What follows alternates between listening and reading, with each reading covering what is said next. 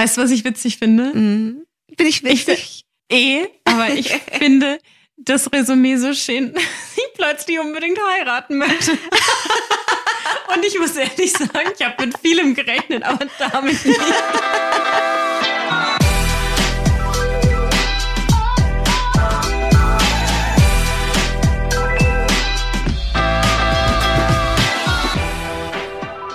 Hello Lovers, mein Name ist Dr. Sharon Brehm und ich bin Paartherapeutin und Autorin. Und ich bin Annika Landsteiner und ich arbeite als Autorin und Journalistin und wir sprechen in diesem Podcast über moderne Beziehungen. Und deswegen geht es heute um das Thema Heiraten. Und passend zum Thema dachten wir, wir holen uns ein Gläschen Prosecco. Ja, wir trinken Prosecco in alten Champagnerschalen. Cheers. Cheers.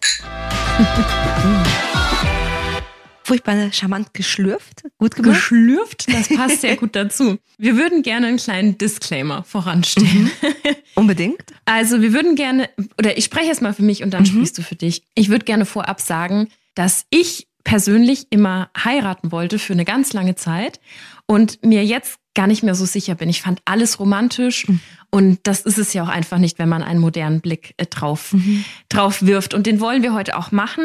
Aber was wir ganz bewusst im Vorfeld sagen möchten, weil dieser Podcast jetzt auch im Mai erscheint und vielleicht auch von vielen über den Sommer hinweg gehört wird, ist, wir wollen Hochzeiten und Heiraten wirklich nicht verteufeln oder schlecht reden. Aber wir müssen uns einfach bewusst machen, dass alle Traditionen, die heute als romantisch verkauft werden, wirklich gar nichts mit Romantik zu tun haben. Deshalb sollten wir uns, glaube ich, einfach so ein bisschen damit auseinandersetzen mhm. und vielleicht heiraten für uns neu definieren. Total.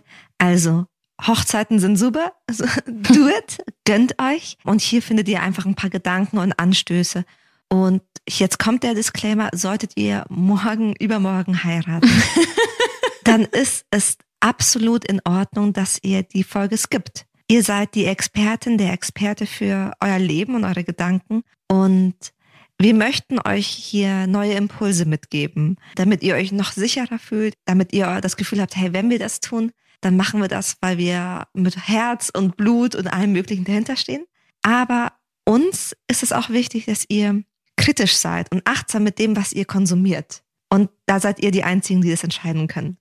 Und damit starten wir auch direkt. Anni, was verbindest du denn mit dem Thema heiraten und vor allem auf, aus der Perspektive moderne, gleichberechtigte Beziehung? Also für mich ist so ein super wichtiger Punkt, um mal einzusteigen. Heiraten ist ein Privileg. Mhm. Weil heiraten war sehr lange Zeit und ist in sehr, sehr vielen Teilen der Welt nach wie vor etwas, was nur heterosexuelle mhm. Paare mhm. tun dürfen. Erst seit 2017 dürfen in Deutschland homosexuelle Paare überhaupt heiraten. Und wie gesagt, in anderen Ländern der Welt sieht es nach wie vor nicht so aus. Und das ist wahnsinnig ungerecht. Und ich finde, wenn man heiratet, sollte man irgendwie auch daran denken und wenn man sich dieser Sache so hingibt, auch vielleicht an diesem Tag, ja, so das Heilige für sich sehen, ist vielleicht nicht einfach nur vor den Altar zu treten, sondern ich tue hier was, was ganz vielen liebenden Menschen verwehrt bleibt und das ist mhm. etwas wahnsinnig Dramatisches und Trauriges. Ja, auf der einen Seite ist da was, es ist traurig, dass das für viele Menschen keine Option ist und gleichzeitig auf so einer gesetzlichen Ebene, aber auch tatsächlich auf einer finanziellen, auch mhm. auf der Frage, habe ich die richtige Familie, die mich da unterstützt, auf so einer sozialen Ebene, unglaublich schön, wenn ich es machen kann. Ja. Aber du hattest noch einen anderen Gedanken. Ich wusste nämlich, dass so dieses Thema Privileg, Mhm. Hat sie absolut, hast du recht. Ja. Aber ich weiß auch, du hattest also ein Aber. ich habe immer ein Aber. Ich bin immer die Spielverderberin, habe ich das Gefühl. Nein, nicht, okay, go for it. Du bist nicht die Spielverderberin, aber go for it. Also, ich habe ja schon in meinem Disclaimer gesagt, dass ich Hochzeiten so ans, auch als Gästin finde ich ja super, ne? Sind wir uns ja auch mhm, einig. Also ja. nicht umsonst haben wir uns hier in, in Champagnerschalen was eingeschenkt und mhm. die Outfits passen nicht ganz dazu, aber wir sind ja auch nicht die, die heiraten. Wobei, ah, Outfit ist vielleicht auch ein passender Punkt, aber oh, ja, ja das Outfit ist, ist, auch ein passender Punkt, auch als Gästin, aber ja, Hochzeiten als Gast. Mm. Gorgeous. Ja, absolut, oh. absolut. Nee, das stimmt. Lass uns über Outfits sprechen. Pass auf, ich habe so ein paar Beispiele dabei, die ganz, ganz alte Traditionen mhm. sind und die auch als sehr romantisch verkauft werden und gerne mhm. auch als romantisch gefeiert werden. Was, mhm. was fällt dir denn als erstes ein? Zum Stichwort Outfit. ist es nicht unbedingt schwer. Ein ne, weißes Kleid? Yes, bingo. Das weiße Kleid hat eine super lange Tradition. Mhm. Es hat nicht immer eine schlechte oder eine, eine vermeintlich schlechte Tradition gehabt. lange Zeit hat man übrigens, und das wusste ich selbst gar nicht, ich habe das die Tage erst nachgelesen, hat man im besten Outfit geheiratet, so wie mhm. man früher in die Kirche gegangen ist im besten mhm. Sonntagsoutfit, ne? Und den mhm. Kindern so gesagt hat, ihr geht nachher nicht auf den Spielplatz, weil das darf hier keine Flecken bekommen, so. Mhm. Und es war total egal, ob es weiß war, es sollte einfach das beste Outfit sein. Und dann irgendwann wurde es weiß, einfach auch aus diesem Grund heraus, dass weiß und auch Reinheit, nicht im Sinne von Keuschheit, das kam später, mhm. aber Reinheit ist ja was, was für einen hohen Stand spricht, weil du musst mhm. es säubern und in bestimmten Zeiten in der Historie ist Säubern sehr aufwendig, genau. Und dass es sich aber gedreht hat, dass es ja sozusagen eine Umdeutung gab auf Reinheit, mhm. auf Keuschheit und auf dieses Ich heirate eine Jungfrau. Mhm. Das kam erst später. Ich bin mir nicht ganz sicher. Ich glaube erst zu Anfang des 20. Jahrhunderts. Also das Ding ist jetzt eben. Bist dir schon bewusst, dass mit diesem Hey, im Weißheiraten ist eine Tradition, die eigentlich woanders herkommt, wir die ganze Industrie so ein bisschen vorführen? Ja, es ist einfach, in Weiß zu heiraten, ist heute total im Patriarchat strukturiert, also einfach mhm. verwurzelt. Du signalisierst oder mhm. der Mann wollte einfach nach außen zeigen, ich heirate hier eine Jungfrau, eine reine Frau, die für mich reserviert ist und mhm. sich dann mir hingibt in der Hochzeitsnacht. Und natürlich muss man das nicht so im Kopf haben, wenn man jetzt in Weiß heiratet. Also es gibt wunder, mhm. wunderschöne äh, Hochzeitskleider, keine Frage. Mhm. Aber mal so als Impuls mitgegeben, wenn zum Beispiel jemand mit dieser Farbe hadert und vielleicht in einer anderen Farbe heiraten möchte oder vielleicht in einem geilen Hosenanzug mhm. oder so, dann einfach mal sich fragen, es ist doch dein Tag. Mach, wie du willst. Und wenn mhm. du in einem roten Hosenanzug mhm. zum Altar schreitest oder freie Trauung, umso besser, dann mach das. Das finde ich total schön, weil das vielleicht auch wieder zu diesem ursprünglichen Gedanken kommt. Mhm. Liebe als Fest, Liebe als mhm. ich zelebriere was, das ist für mich ein, meine Beziehung ist überhaupt nichts Alltägliches, sondern was Besonderes. Also begehe ich das auch in einem Outfit, in dem ich diese Symbolik mitgebe. Mhm. So, das ist was ganz, ganz Zauberhaftes, Fantastisches, dass wir hier stehen können. Ja. Und das finde ich, wenn man das wieder umdeutet, total schön. Und ich finde auch schön zu sagen, hey, in diesen Ritualen, die wir haben, geht es nicht mehr nur darum, was will eine gewisse Industrie, was ist vielleicht on vogue, sondern was repräsentiert denn dich, mich und uns als Beziehung. Ja. Wobei ich sagen muss, ich glaube, in Bayern heiraten Leute manche manchmal auch im Dirndl. Viele heiraten in Tracht. Tatsächlich, ist ein guter Punkt. Mhm. Gut, aber das ist, ich meine, lass uns zum nächsten Thema gehen. Ja. Was fällt dir noch ein? Mhm. Tatsächlich dieses sehr religiöse, dieser Gedanke, man müsse vor Gott heiraten. Ja. Was sagst du dazu? Ist das etwas, wo du sagst, ah, passt, passt nicht? Und weil vor allem, weil du meintest gerade auch freie Trauung. Ja, das ist, weil ich bin persönlich so ein Fan von freier Trauung. Ich sehe da einfach immer so ein Hippie-Fest vor mir, wo alle irgendwann barfuß laufen und alles egal ist. Und ah. es ist natürlich einfach, ja, wir brauchen jetzt nicht anschneiden, welche Problematik mit der katholischen Kirche einhergeht und was man sich irgendwo für Versprechen gibt und welche Problematik mhm. da dahinter steht. Ich bin kein Fan von kirchlicher Trauung. Das ist aber meine ganz persönliche Meinung. Ich bin im Juli auf eine Hochzeit eingeladen und das ist eine kirchliche Trauung. Ich habe da gar kein Problem mehr zu per se. Mhm. Wie geht's dir? Also auf der einen Seite kann ich verstehen, dass es für viele Menschen total wichtig ist, weil sie auch den Bezug dazu haben. Aber ich definiere das Leben, das Universum anders als die katholische oder auch die evangelische Kirche. Mhm und bräuchte deswegen auch nicht den Segen von einem Geistlichen. Mhm. Ja. Damit unsere Beziehung irgendwie Bestand hat. Aber das hat für mich viel mehr mit Symbolik zu tun oder mit einem, die Beziehung sollte uns repräsentieren und wenn sowohl mein Partner, keinem Fall vielleicht Partnerin, und du da jetzt keine großen Gedanken haben, dann ist es okay, das nicht zu machen, auch wenn die Familie das vielleicht anders sieht. Absolut. Sich auch bewusst zu machen, wir heiraten, also wenn wir heiraten, gerade weil es ein Privileg ist, nicht mehr zu heiraten, weil ich will meine Eltern glücklich machen oder die erwarten das von mir, dass es so und so aussieht. Und dann lade ich, hart gesagt, in erster Linie die Tanten und Onkel ein und nicht die Leute, mit denen ich wirklich feiern will. Da würde ich zumindest mal die Absolution sprechen. Ja, absolut. Ganz frech. Hast du noch einen anderen Punkt, wo du sagst, ah, das ist eine alte Tradition. Ja, eine ganz alte Tradition ist zum Beispiel auch dieses vorher nicht sehen. Mhm. Und das ist auch verknüpft mit, heute hat man das nicht mehr so oft, den Schleier, also den Schleier vorm Gesicht. Mhm. Man sieht das vor allem bei Adelshochzeiten. Die haben meistens noch, ja. und hier kommt die bunte Redakteurin. Nee, ähm, also ganz ehrlich, wenn man noch diese ganz großen Adelshochzeiten verfolgt, da wird oft noch so ein Schleier gelüftet. Mhm. Aber ja, wenn man sich jetzt mal so vorstellt, man darf sich vorher nicht sehen und vielleicht hat man sogar einen Schleier und mhm. der Mann hebt dann den Schleier am Altar. Ich verstehe total, warum das mit einem objektiven Blick total romantisch ist. Mhm. Es ist aber tatsächlich darin verwurzelt, dass heiraten ja früher wirklich eine totale kapitalfinanzielle Entscheidung war. Mhm. Wohin gibt man das Kapital weiter, beziehungsweise wen holt man in die mhm. Familie, um das weiter zu sichern? Und es ging tatsächlich vor allem darum, den Mann insofern zu schützen, dass er sich nicht bis zum letzten Moment vielleicht noch umentscheidet. Also die Familie zu schützen, der Braut, dass er nicht wegläuft? Ja, also dass er nicht wegläuft. Es geht eigentlich vor allem darum, dass dieser Schleier erst am Altar gelüftet wird und dann gibt's kein mhm. Zurück mehr so. Weißt du? Krass, ich dachte immer dieses, man sieht sich erst davor oder man sieht mhm. sich erst am Altar macht man, damit es Glück bringt oder damit es kein Unglück geschieht. Aber jetzt verstehe ich, wenn er diesem Unglück ist, der andere läuft weg.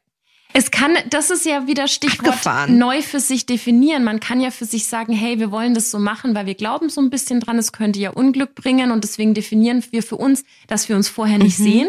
Und das kann man auch total, ich finde zum Beispiel diese Tradition eigentlich voll schön, dass man diese Nacht vor der Hochzeit mit den besten Freundinnen verbringt und so eine Pyjama-Party macht. Das ist ja hm. total nice. Das ist total schön. Nur einfach, um so diese alten Traditionen so ein bisschen abzuschließen. Man sollte einfach wissen, wo der Ursprung ist mhm. und ob man das nicht vielleicht umändern möchte. Mhm. Ich finde es eigentlich ganz schön, was du sagst, weil es geht gar nicht immer darum, alte Traditionen auf Teufel komm rauszubrechen und zu sagen, wir machen jetzt was ganz, ganz Neues, mhm. als vielmehr eine neue Bedeutung für sich zu finden ja. und dann ein gewisses Stück Klarheit zu haben, Wissen zu haben, Achtsamkeit, Verantwortung. Ja. Mega. Und noch einen dritten Punkt? Noch einen dritten Punkt? Mhm, mhm, mhm. Ach so, ja klar, der ist ja auch noch sehr groß. Papa führt mich zum Altar. Ist mhm. auch sehr schön. In Filmen werden da immer Tränen verdrückt. Kamera geht nach mhm. hinten, Türen gehen auf, alle stehen auf. es wird geweint und kann total schön sein. Was ist aber zum Beispiel, wenn du nicht so ein mega gutes Verhältnis zu deinem Papa hast? Vielleicht magst du von der Mama nach vorne geleitet mhm. werden. Die Tradition oder die Verankerung ist ja, dass sehr lange Zeit war ja das mhm. Kind beziehungsweise die Frau, nicht der Mann, die Frau, mhm. also die Tochter, Eigentum des Vaters. Mhm. Und indem er dich nach vorne geleitet, übergibt er dich zu deinem nächsten Besitzer. Mhm. Weil die Frau ist sehr, sehr lange ja in den Besitz des mhm. Ehemannes übergegangen. Mhm. Das heißt, im Endeffekt ist es wirklich eine Geschäftsbeziehung. Das ist crazy. Und ich finde, sich bewusst zu machen, ah, das ist eine alte Tradition und es geht ja um Geschäftsbeziehungen und überhaupt nicht um Romantik, gibt einem erstens die Möglichkeit oder die Freiheit zu sagen, ich will nicht von meinem Vater nach vorne getragen werden, mhm. nach vorne gebracht werden. Getragen werden. du, die, die Schuhe sind meistens ganz schön hoch. You do you. Also übergeben zu werden von einem Vater, den man vielleicht gar nicht kennt, zu dem man kein gutes Verhältnis hat. Ja. Ähm, zu sagen, okay, ich möchte eine andere Person. Und ich, während wir so drüber reden, dachte ich mir, eigentlich eine schönere Sache wäre zum Beispiel zu sagen, hey, ich wurde von dir bis hierhin begleitet. Mhm. Mhm. Und dann zu wählen, die Person, die einen begleitet hat. Ja. Zu sagen, hey, du warst bis zu diesem Zeitpunkt mein Schutzschild. Ja. Die Person, auf die ich mich verlassen konnte. Mein sicherer Hafen. Ja. Aber ein Safe Space. So schön. Und dann zu sagen, hey, du hast mich begleitet. Und das war so schön, dass du mich begleitet hast. Und ich will auch dir diesen Raum auf der Hochzeit geben. Mhm. Weil du wirst ja gesehen. Ja. Also, das ist ja auch kurz so ein Moment von Wertschätzung, Respekt. Und das könnte ich mir vorstellen, zu sagen, du hast mich hier begleitet und ich bin dir dankbar dafür, dass du mich begleitet hast. Und ich bin jetzt dankbar, jemand anderen im wahrsten Sinne des Wortes an meiner Seite zu wissen. 100 Prozent. Ich finde es so, so schön, was du sagst, vor allem in dem Hinblick für alle, die einfach nicht das perfekte oder tolle Verhältnis zu ihrem Vater haben mhm. und die ganze Zeit in der Hochzeitsplanung so ein komisches Gefühl. Mhm. Einfach macht euch frei und lasst euch von der Person mhm. begleiten, die ihr wollt. Oder ganz ehrlich, lauft alleine. Macht mhm. das, was sich für euch richtig anfühlt. Mhm.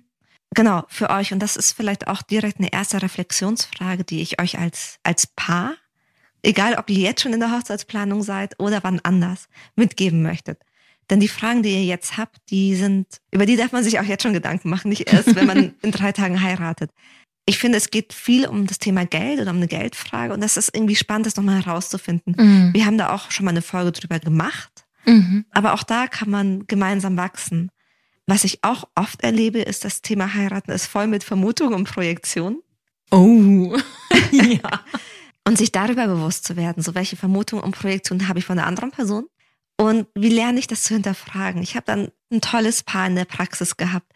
Und dieses Paar hat zweimal geheiratet, an zwei Tagen geheiratet. Ein Thema war, sie möchte gerne das zelebrieren. Für sie wäre das blöd, auch dieses erste Mal heiraten, nicht wirklich zu feiern. Das kann sich nicht vorstellen, weil sie sagt, hat für mich trotzdem einen symbolisch großen Wert. Ja. Und in seinem Kopf war, ja, sie möchte das zweimal feiern, zwei große Partys, doppelt so viel Geld und alles, was dazu kommt. das war ganz spannend, weil als er das dann in der Sitzung besprochen hat oder ausgesprochen hat, drehte sich so ihr Kopf zu ihm und war so, hä? Wie kommst du denn da drauf? Und ich glaube, das passiert bei so vielen Punkten. Manchmal nehmen wir Sachen vorweg, weil wir glauben, die andere Person will das nicht. Mhm. Wir glauben, keine Ahnung, die Person möchte gerne eine große Hochzeit, sie möchte gerne eine kleine Hochzeit, sie hätte gern, dass dies und jenes passiert. Mhm. Um ehrlich zu sein, deine Vermutung kann stimmen, aber sie kann halt genauso gut auch nicht stimmen. Es ist total heilsam, nicht immer die Verantwortung für die andere Person und deren Zustände und deren Gedanken zu übernehmen. Gerade auch im Hinblick auf eine Beziehung, die danach weiterläuft. Ich würde euch oder uns insgesamt wünschen, dass wir lernen, das mehr zu äußern und ähm, nicht so ungefragt Verantwortung zu übernehmen, weil das kann ganz schön anstrengend sein. Und es kann vor allem schön sein, sich darüber zu unterhalten und erleichternd sein. Total. Mega gut. Danke schon mal für deinen Input. Immer gern. Ich glaube, das ist auch ein bisschen mein Paar. Ein anderer Punkt, den ich mitgeben möchte, also die Frage ist, verliert sich die Augenhöhe durchs Heiraten und rutschen wir in alte Vorstellungen und Strukturen? Weil tatsächlich erlebe ich das, also vor allem, wenn Kinder da sind, aber auch ein bisschen, wenn Menschen heiraten, weil plötzlich die Perspektive da ist, oh, ich werde das für immer und ewig, ich, so diesen Fehler, mhm. den ich da, mhm. diesen Makel, diese Schwäche, was auch immer, den ich davor bei dir belächeln konnte oder wo ich gesagt habe, okay, die sind irgendwie nicht so präsent. Ja. Plötzlich ist da so, und ich muss das für immer und ewig mitnehmen. das ist manchmal ganz schön schwer, aber hast du vielleicht anderen Input dazu, zu diesem Augenhöhe und Fehler ansprechen und ja, also gut, kleiner Disclaimer, wir sind beide nicht verheiratet. Das, das, muss man vielleicht natürlich dazu sagen, aber wir sind natürlich auch irgendwo geprägt von Bildern und wir haben viele Freunde, Freundinnen, die verheiratet sind. Klienten und Klientinnen. Ja, wir haben Eltern, die verheiratet sind.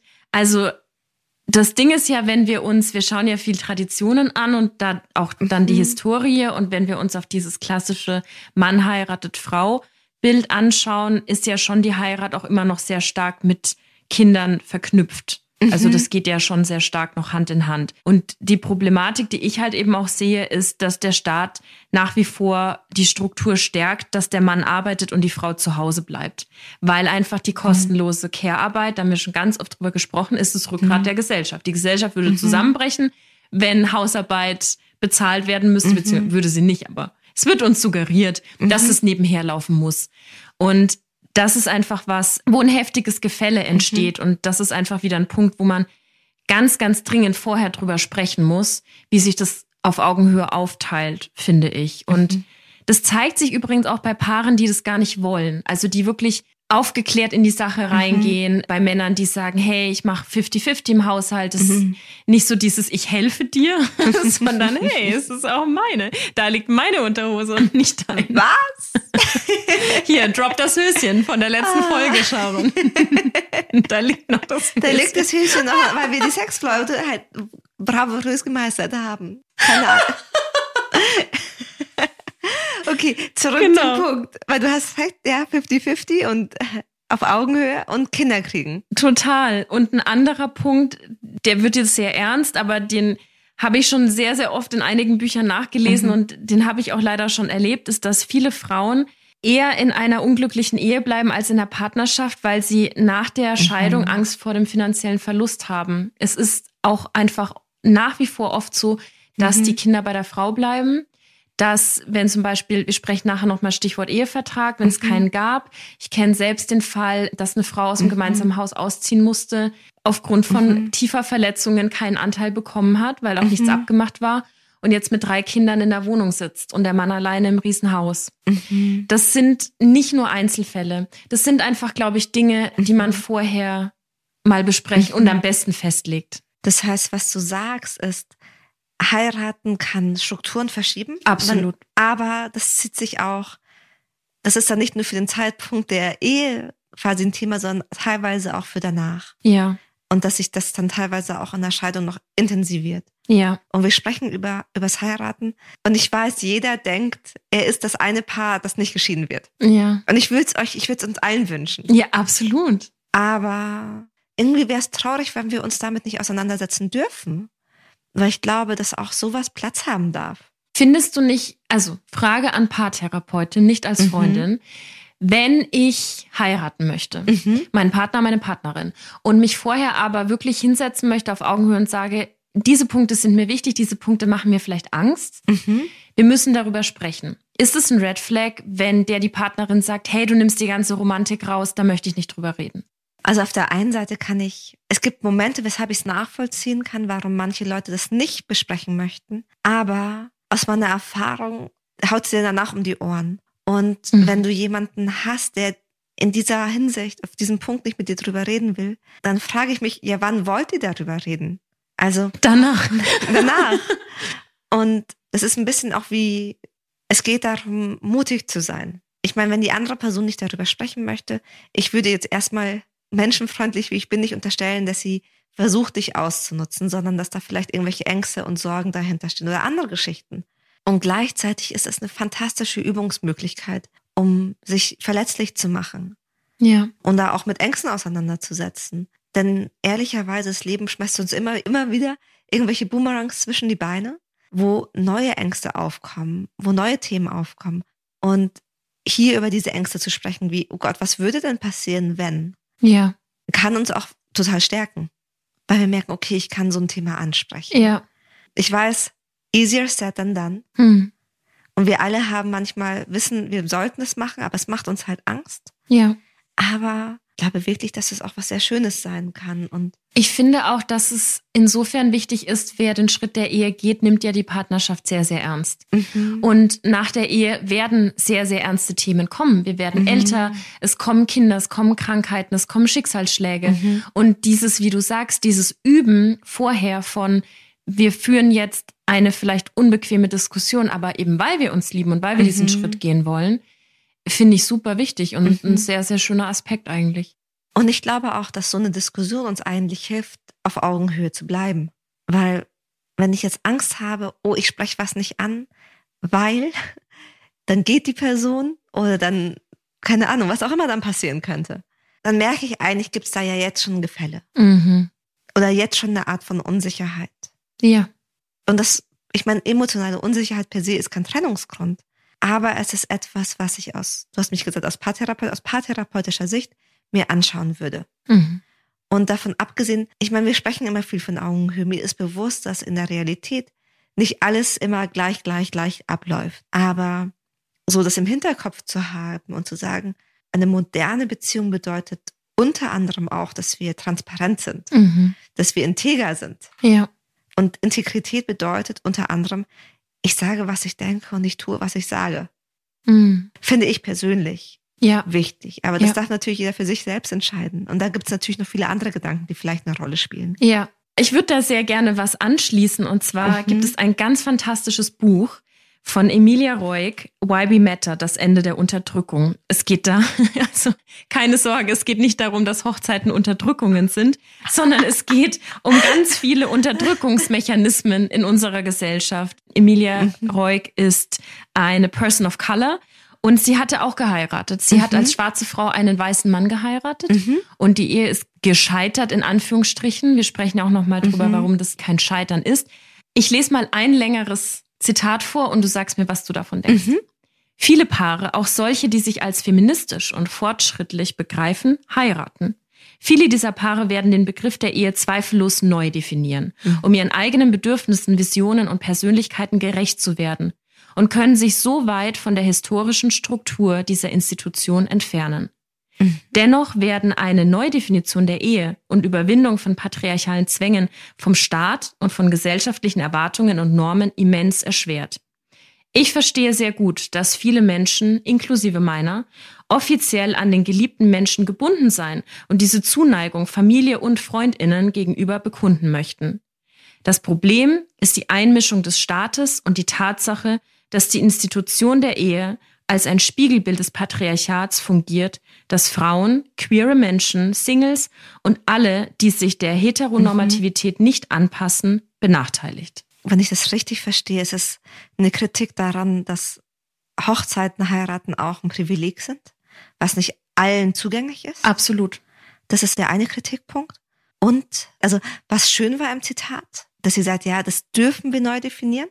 Mm, Wie so eine Erlaubnis. Ja. Das hat mir sehr, sehr gut gefallen. Weil manchmal braucht man die. Mhm. Also wir sprechen ja die ganze Zeit über Verschiebung von Augenhöhe. Mhm. Aber wenn man so eine Erlaubnis von außen bekommt, wenn man das liest, mhm. ist schon schön. Das ist super schön. Und das Dritte, was mir aufgefallen ist, oder wo ich mir die Frage gestellt habe, wird es zu einem Ungleichgewicht dadurch, dass der Staat sich einmischt?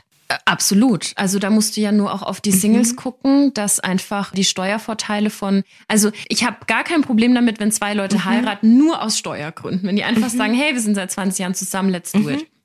Aber die Tatsache, wie krass Singles benachteiligt werden und nicht nur Singles, die jetzt happy mhm. sind, sondern eben auch zum Beispiel alleinerziehende Mütter nach der Scheidung, mhm. ist halt schon hart. Das ist total hart. Ich glaube, aus der Perspektive des Staates, wenn ich dafür sprechen dürfte, mhm. ist es, dass die Ehe ein Versorgungssystem ist. Ja, guter Punkt. Also der Staat sieht die Ehe jetzt nicht als super romantisch, sondern als praktisch. Ja. Da passen zwei Menschen auf sich auf, also muss ich nicht auf die aufpassen. Aber wenn ich das so sehe, dann muss ich es ja öffnen für alle Formen der, des Zusammenlebens. Also ich voll dann, auf deiner Seite. Genau. Okay, geil. Ja, gut. Ich wäre voll auf deiner Seite. Ich glaube, das Problem ist, dass natürlich, aber gut, das kommen wir auf eine andere Diskussion, aber dass selbst ein in Anführungsstrichen Staat natürlich von also mit Menschen und deren Werten zusammenhängt. Mhm. Aber prinzipiell. Und da sind wir ein bisschen altbacken unterwegs. Sind, ja, ja. Aber aus so einer, aber eigentlich ist es eine Versorgungsgeschichte. Mhm. Und würde man das da hinsetzen, dann kann man dann wieder sagen, vielleicht ist es wieder was auf Augenhöhe.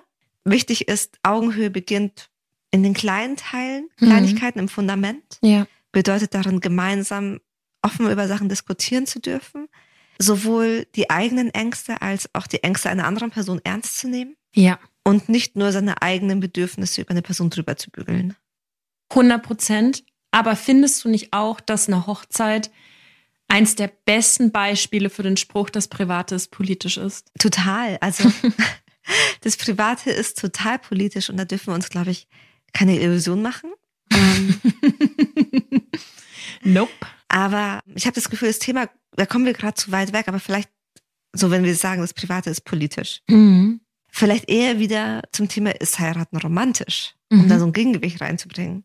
Findest du, heiraten ist noch romantisch? Ich kann mich in den romantischen Gedanken reinfinden. Mhm. Also ich glaube, Hochzeit per se ist nicht romantisch. Durch das Konstrukt, in dem es entstanden ist und in dem es auch mhm. immer noch steckt. Ich glaube aber am Ende des Tages, dass man es sich für sich selbst sehr romantisch machen kann. Mhm. Hast du Ideen, wie man es sich romantisch machen könnte? Naja, das ist ja super individuell. Mhm. Aber einfach, ich glaube, es ist wahnsinnig romantisch, wenn man mhm. wirklich für sich heiratet und nicht, weil die Schwiegermama das so möchte, mhm. weil der Papa das so möchte, weil der Mann oder die Frau das so möchte, sondern mhm. wirklich einen Tag verbringen zu 100 Prozent, wie man selbst möchte. Also mhm. die beiden Menschen.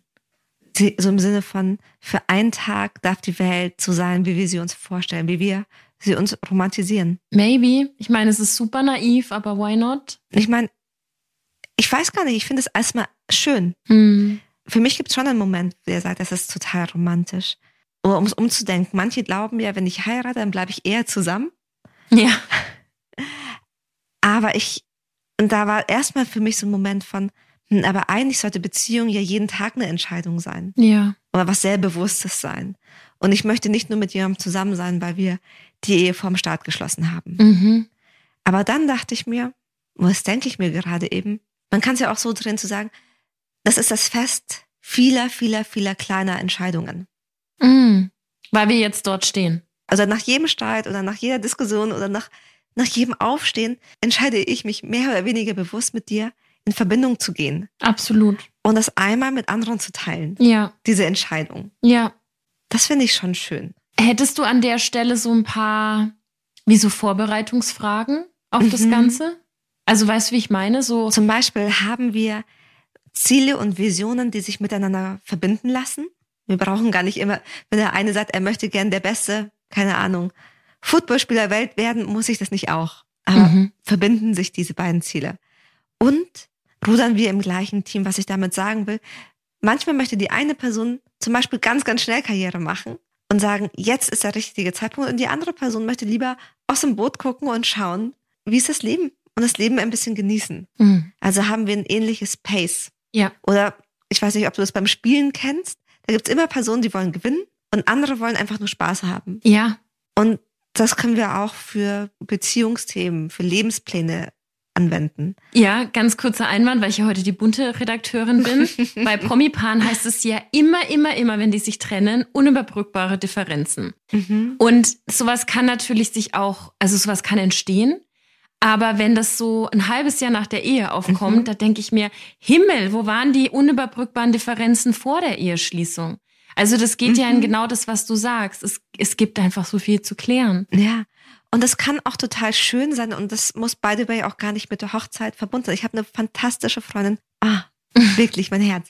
Und die, das fand ich sehr inspirierend, hat mit ihrem Partner gemeinsam einen Vertrag, in mhm. Anführungsstrichen, mhm. abgeschlossen. Ohne mit dem Wissen, sie wollen nicht heiraten. Aber sie haben gesagt, sie haben einen Status quo mhm. und haben sich über wichtige Fragen Gedanken gemacht und gesagt, was ist der Name unseres ersten Kindes? Wie wollen wir Weihnachten verbringen? Wie machen wir das mit dem Haus? Wie auch immer. Ja. Und gesagt, hey, wir, wir machen das einmal fest, damit wir einen Status quo haben, wo wir wissen, wir waren einer Meinung.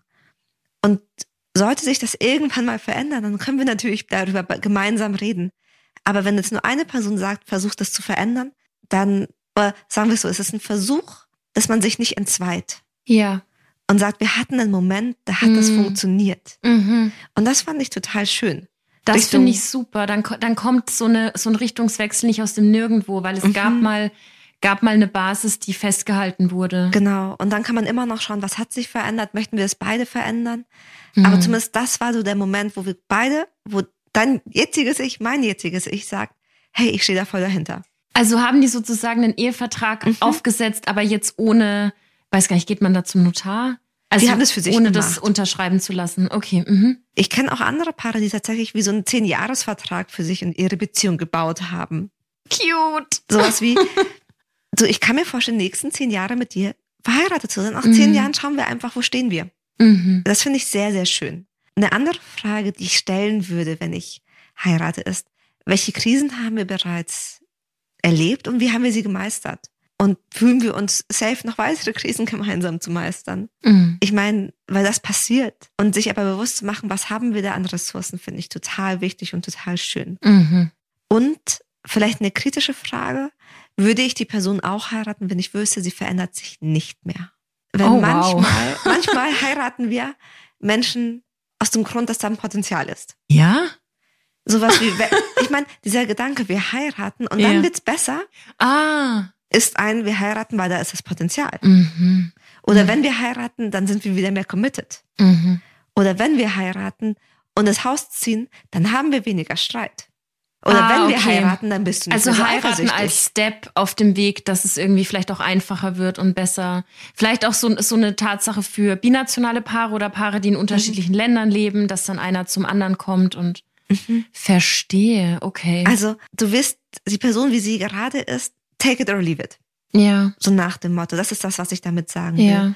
Also ich weiß nicht, ob dir das so geht, aber ich kenne ganz viele, die dann doch so einen insgeheimen Veränderungswunsch haben. Ja, klar. Und das ist immer schwierig. Mhm. Da wird man, glaube ich, schnell desillusioniert. Ich glaube, das sind auch so unüberbrückbare Differenzen. Mhm. Dankeschön, Frau Bunderedakteurin. Und eine Frage, die sich daran ähm, anbindet, heiraten wir, damit das wie so eine Art Liebesschloss ist? Also im Sinne von, jetzt sind wir verheiratet und da kommt keiner mehr dazwischen. Mhm. Oder jetzt sind wir noch mehr committed. Ja. Jetzt ist es noch schwieriger, sich zu trennen. Das finde ich, glaube ich, schwierig, einfach weil ich glaube, Liebe ist eine Entscheidung. Aber wie siehst du das? Ich will da auch niemandem was unterstellen, aber ich glaube schon auch, dass das bei manchen mitschwingen kann. Ich habe auch manchmal so das Gefühl, dass zum Beispiel Social Media das total unterstützt. Also es mhm. gibt ja auch sehr, sehr viele Menschen, seien es jetzt InfluencerInnen mhm. oder Menschen, die man einfach kennt, die das wahnsinnig zelebrieren, den Ring und mhm. die Vorbereitungen und dann Bachelor-Party, bla mhm. und die Hochzeit dann selbst. Und ich habe da schon manchmal das Gefühl, dass da mitschwingt. Und da würde ich mich jetzt auch gar nicht mhm. rausnehmen. Wir sind ja alle menschlich, aber so dieses, ich schreie in die Welt hinaus, dass du jetzt zu mir gehörst, dass wir jetzt mhm. zusammengehören. Da, da schwingt so ein gewisser Besitzanspruch mit. Und das heißt jetzt nicht, dass die Ehe nicht auf Augenhöhe stattfinden kann. Aber ich finde, man sollte das schon hinterfragen, wie laut man das alles nach außen trägt. Mhm. Ich meine, für manche ist verheiratet zu sein wie ein Status. Genau. Ich glaube, das ist das, was du sagst, wo du einfach sagst, passt auf, das wäre etwas, das würde ich noch mal hinterfragen, ob das ein guter Grund ist. Es ist halt wichtig, dass beide das so sehen. Also ich finde es, mhm. wie das moralisch aussieht, ist eine andere Sache, aber ich finde es mhm. null verwerflich, wenn zwei Menschen mit den gleichen Erwartungen in die Ehe gehen. Wenn beide mhm. zum Beispiel sagen, für uns beide ist es ein Statussymbol, fertig. Mhm. Wenn aber die eine Person ganz andere Erwartungen dran hat wie die andere. Ich habe gerade einen Roman gelesen. Der ist, histor der ist recht historisch, der spielt im alten Hollywood, der heißt Die sieben Männer der Evelyn Hugo. Mhm. Und es geht darum, dass eine alte Hollywood-Ikone sieben Männer geheiratet hat. Und einer Journalistin erzählt, wie es dazu kam. Und ich will mhm. jetzt nicht spoilern, aber es geht eben auch um Pakte schließen. Es waren einige Ehen dabei, mhm. die für beide zu dem Zeitpunkt günstig und wichtig waren. Und damit will ich einfach nur sagen, das ist jetzt Fiktion, aber es ist auf Augenhöhe, wenn beide das Gleiche davon haben. Mhm. Es ist aber schwierig, wenn zum Beispiel die eine Person total in Love ist und deswegen heiratet mhm. und die andere sich denkt, sagen wir jetzt mal, hey, du bist eine heiße Influencerin, ich habe Bock, dich an meinem Arm zu haben. So. Oder vielleicht für Menschen, die jetzt nicht Influencer sind, ja. wenn eine Person sagt, I'm totally in love und ich will dich als Person und die andere Person sagt, ich brauche gerade einen Vater, eine Mutter für meine Kinder. Oh, gutes Beispiel, ja. Also da prallen manchmal Erwartungen aufeinander. Und wenn die nicht erfüllt werden, dann sind Menschen mindestens traurig, wenn nicht frustriert. Absolut. Also mich bringt es auch zum Thema Ehevertrag. Ist das eine harte Brücke? Nee, ich find's, ich find's gut. Du, Ehevertrag ist eine harte sachliche Nummer und deswegen war die Brücke auch hart und sachlich. Ich weiß nicht, ich finde Ehevertrag gar nicht so hart und sachlich. Also ich muss auch gestehen, ich habe das früher, also auch in meinen, selbst mit 18 nicht verstanden, warum Menschen Eheverträge blöd fanden. Ja? Ja. Also für mich war das schon immer sowas, wie schön es eigentlich ist, dass man einen Punkt hat, wo man sich gemeinsam Gedanken macht und wo man auch sagt, hey, ich will even at my worst, even sogar wenn es mir ganz, ganz schlecht geht oder wenn wir uns geschnitten haben, dass wir einen Punkt haben, ich weiß, dass es dir gut geht. Aber ich glaube, dass diejenigen, die gegen den Ehevertrag sind, sehen das nicht so. Die, die sehen, wie kann ich in den Anfang meiner Liebe gehen, Klammer auf Ehe, Klammer zu, mhm. also Hochzeit, und beginne das mit dem Ende, weil der Ehevertrag steht ja für die Scheidung. Mhm. Also ich bin ja. d'accord mit dir. Ich bin auch ein Fan von Ehevertrag, aber nur um für die zu sprechen, die es uncool finden. Das kann ich total verstehen, weil da so eine Angst ist. Sowas wie, dann habe ich es verschrien. Ja. Ne, so eine self-fulfilling prophecy, ja, oder? Ja, wir haben es okay. gejinxt. Ja. Oh, gejinxt. Und dann habe ich die Ehe, weil ich dann mir davor Gedanken gemacht habe, ist das passiert. Das ist wie wenn du, wie mhm. wenn du mhm. abends eine Gartenparty hast und du, und du denkst dir den ganzen Tag, hoffentlich regnet es nicht, hoffentlich regnet es nicht und es wird safe regnen. Hm. Ja, und weißt du, ich bin da halt anders, weil ich mir denke, oh, hoffentlich regnet es nicht. Ich hole mal lieber den Pavillon an die Seite. Und der Pavillon ist der Ehevertrag. Ein bisschen. Also, ah, okay. Frage. Das heißt, Ehevertrag ist was für dich. Wenn wir eine Krise haben in der Ehe, dann holen wir den auch mal raus und schauen danach oder wie? Also nicht in der Krise, aber zu wissen, we are prepared. Wir haben uns darüber Gedanken gemacht.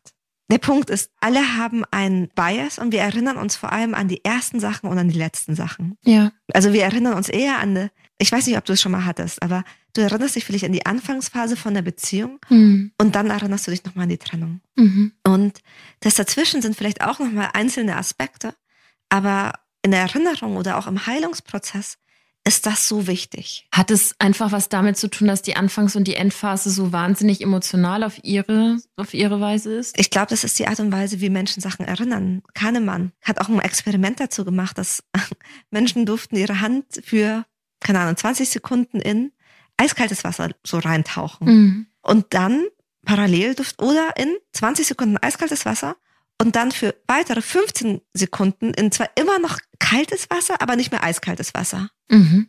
Und sie haben sich eigentlich in der Masse mehr für dieses erst eiskalt und dann weniger kalt entschieden, weil es weniger schmerzhaft für sie war.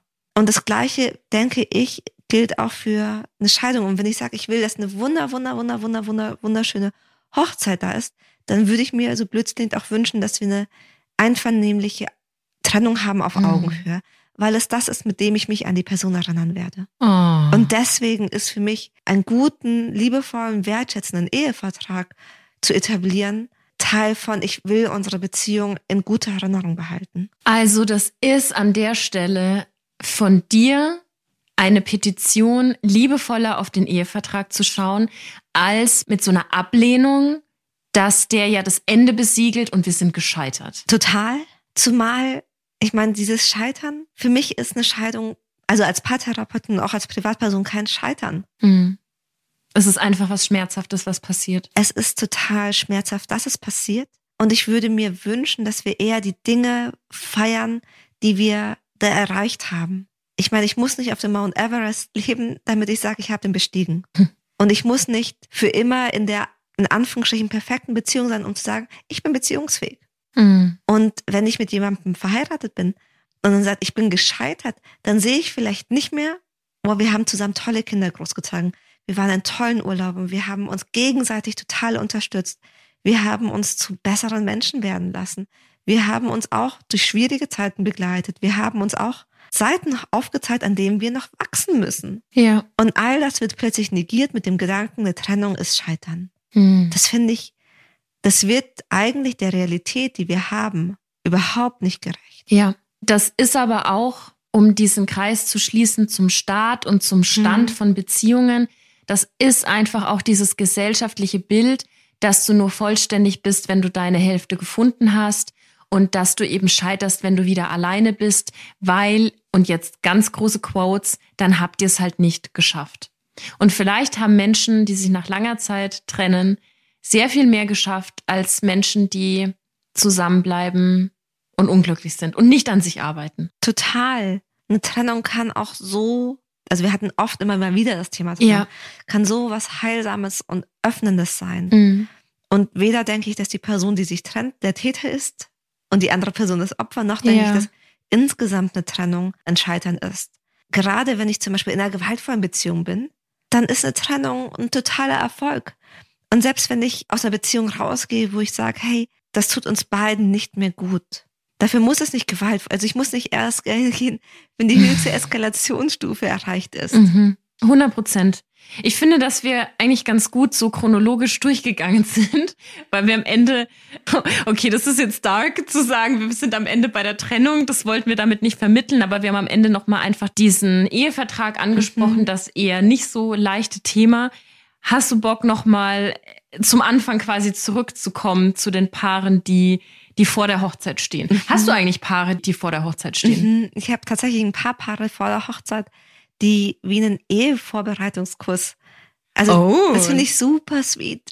Oh, ich meine, kein Paar hat keine Themen, was normal ist, weil Beziehungen auch dafür da sind, dass du an manchen Punkten heilen kannst. Mhm. Aber zu sagen, hey, ich setze mich damit auseinander und ich lasse mir nochmal Input geben und ich investiere in eine Beziehung, damit die auch einfach gut funktioniert. Ja finde ich, um ehrlich zu, also wenn ich mehr Geld investiere ins Hochzeitskleid als in unsere gemeinsame Entwicklung, ist es auch eine Entscheidung. Aber ich glaube, ich fände es schöner, in die gemeinsame Entwicklung zu investieren, weil das auch, und ich finde es einfach so süß. Also würdest du es auch empfehlen, dass man davor, egal wo, nochmal einfach so ein so einen Vorbereitungskurs macht? Ja, total. Vor allem, weil auch mit dem Heiraten bestimmte, ich meine, wir haben die ja angesprochen, bestimmte Ängste, Vorstellungen, Sorgen mitgehen ja. und sich damit auseinanderzusetzen. Zu auseinanderzusetzen, was bedeutet es, wenn plötzlich so eine Ewigkeit da ist? Oder sind wir schon an dem Punkt, an dem wir uns komplett geöffnet haben und so transparent miteinander sein können, wie wir sollten in meiner Vorstellung? Oder haben wir schon die Sexualität, die wir uns beide wünschen? Zumindest zum Teil sind wir mhm. auf dem Weg dahin. Oder haben wir ähnliche Vorstellungen im Sinne von von Visionen? Mhm. Haben wir schon die nötigen Werkzeuge gelernt, um Krisen zu meistern? Ich ja. finde das total cool, das zu machen. Ist vielleicht auch ganz gut für, für alle, die das. Abend? nee, so für alle, die das sehr schnell durchziehen. Also kenne auch Leute, die, die sich Hals über Kopf verliebt haben und ein halbes Jahr später geheiratet haben. Und das ist super schön, weil die natürlich noch mega in Love sind. Wahrscheinlich mhm. mehr Schmetterlinge im Bauch als mhm. Leute, die erst nach zehn Jahren heiraten. Mhm. Aber vielleicht kann man irgendwann in diesem Prozess nochmal kurz anhalten und sagen, hey Baby, erst drop das Höschen und dann let's talk. Also, also wirklich irgendwie nochmal quatschen. Ja. ja, ich verspreche euch, das fühlt sich vielleicht am Anfang erstmal gruselig an. Auch, also ich meine, man muss für diese tiefen Gespräche nicht immer in die Paartherapie, aber diese schmerzhaften ja. Themen anzusprechen. Wenn man merkt, man kann es mhm. und es ist eigentlich ganz gut und gar nicht so furchteinflößend wie gedacht, dann ist das auch was unglaublich schön Verbindendes und zeigt einen dafür, dass wir zeigt, dass man gegenseitig oder füreinander mutig ist, das zeigt gegenseitigen Respekt, Wertschätzung, Liebe. Und ich glaube, wenn das nicht ein gutes Fundament ist, um eine für sich passende Hochzeit zu feiern und zu zelebrieren, dann weiß ich auch nicht. Mega, mega schöne Schlussworte. Bist du eigentlich dieses Jahr auf einer Hochzeit? Ich bin tatsächlich auf Hochzeiten und ich freue mich. es ist halt einfach eine gute Party und man weiß auch, selbst der Onkel, der sonst irgendwie immer rumnölt um ein Uhr nachts bei Omas 90. wird sich hoffentlich bei der Hochzeit dann zusammenreißen. Alle sind irgendwie gut drauf. Cheers. Cheers, wir stoßen nochmal an. Wollen wir nochmal ein bisschen zusammenfassen, weil es war mhm. ja wieder sehr viel. Ja, sehr, sehr gerne. Andi, was nimmst du mit? Ich nehme mit, und das möchte ich gerne rausgeben, wenn ihr heiratet, ganz, ganz viel Spaß. Ich hoffe, ihr habt einen wunder, wunderschönen Tag. Und wenn ihr am Altar steht oder wenn ihr zum Altar lauft, dann denkt doch vielleicht kurz dran, dass das, was ihr gerade macht, ein krasses Privileg ist, dass es anderen verwehrt ist mhm. und vielleicht könnt ihr ja diesen Tag auch einfach Menschen so ein bisschen mitwidmen, die das nicht tun dürfen. Mhm, voll schön. Ich habe von dir heute gelernt, es war so schön, sich zu überlegen, welche Rituale und Traditionen passen und wie ändern wir sie um, dass sie zu uns passen. Mhm. Sprich, es muss gar nicht sein, dass ich sie alle verteufle oder sage, die will ich nicht haben. Aber da einfach, da so add a little spice. Ja. Mach es ein bisschen persönlicher, mach es zu deinem. Das fand ich total schön. Was ich von deinen ganzen Punkten super schön fand, war dieses immer wieder überprüfen, dass wir auf Augenhöhe sind und mhm. dass man sich wirklich immer wieder hinsetzt und miteinander drüber spricht, ob das wirklich für beide passt und nicht nur für eine Person.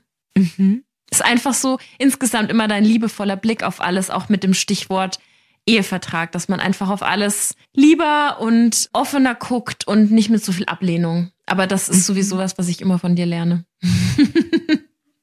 oh, Anni. Ja, tatsächlich auch so diese Angst loszulassen und nicht loszulassen, sondern zu überwinden, um damit ein ganz tolles Fundament für sich gemeinsam zu schaffen. Ja. Sprich Angst vor schwierigen Gesprächen, aber auch Angst vor einer Scheidung.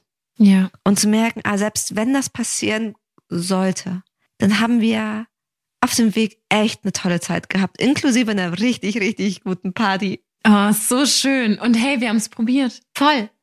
Und zu dem Zeitpunkt, wo wir es probiert haben, wir hatten so gute Gedanken. Ja, es war so gut. Woher hätten wir wissen sollen, dass es nicht so wird?